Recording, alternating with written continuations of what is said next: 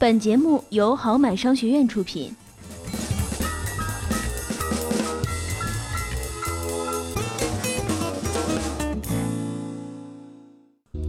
今天是十月二十五号，星期三，欢迎收听今天的这点经济学，我是主播瑞比。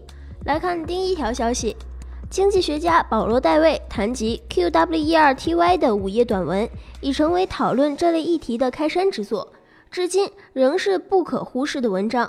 在 QWERTY 这个简明的故事里，它要传达的是哪些重要的讯息呢？首先啊，经济现象和其他社会现象一样，都受到历史路径的影响。会受到遥远的过去中某些突发事件的影响，历史的偶然是不可忽略的。这种动态过程的本质是历史性的，历史是重要的。他引用托尔斯泰的《战争与和平》内的名句：“他们的每项行动虽然看起来都是自由意志，其实从历史的角度来看都不是完全自由的，而是全然受到之前历史的束缚。”第二，要注意产品在技术上的相互关联性。例如，QWERTY 的排列方式主要是考虑到打字机的机感纠结问题，而不是因为 QWERTY 的打字速度最快。所以要注意软件和硬件的搭配问题，要考虑用户的人体工程、使用习惯、文化偏好。第三，要注意系统的规模经济问题。QWERTY 和仓颉输入法一旦成为主流，深入市场于人心，就会造成滚雪球的效应。第四，或许是最重要的一点，就是准不可逆性。现代的计算机键盘已无字感纠结的问题，却仍使用1873年的 QWERTY 排列法，而不使用较具效率的 DHIATE-NSOR 排列法。保罗·戴维的核心观念是历史路径依赖。QWERTY 的问题核心概念如下。经济现象会受到从前轨迹的影响，而非只受到当前条件的左右。在这种路径依赖的过程中，历史是重要的。历史过程会有长久的影响力，即使只是过渡性的改变，都会产生长远的效果。我们必须探讨研究对象的历史，而非只看当前的科技偏好或其他眼前的事情。来关注一下网友评论。网友影说：“键盘做成这样是故意把常用的键打开，而延长键盘的使用寿命。不然啊，键盘实在是坏的太快了。”还有一位厦门的网友说。每天都能在这儿学到一点新知识。这篇文章核心想表达的是路径的依赖。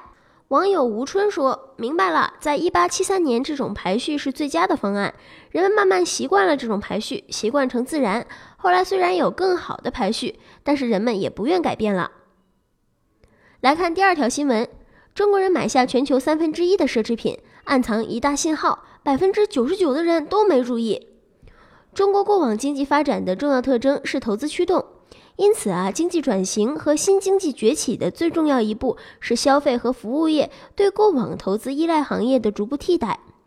在中国共产党第十九次全国代表大会的报告中，作为最重要的内容之一，是三十六年来第一次谈到中国社会主要矛盾的变化。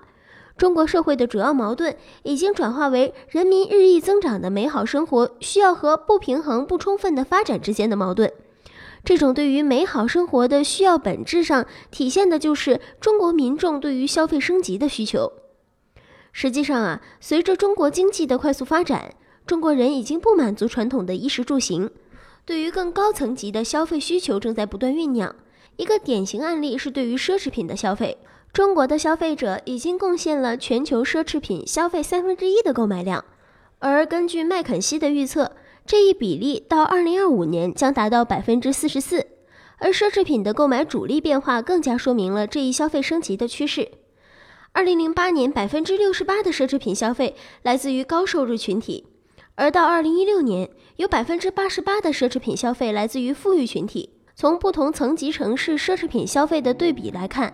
三线及以下城市的奢侈品消费增长要快于一二线城市，这正是消费升级的体现。今天的这点经济学到这里就播送完了。如果你喜欢我们的节目，可以关注微信公众号“好买商学院”，获取更多图文资讯，也可以订阅电台，及时获取更新通知。我们下期见。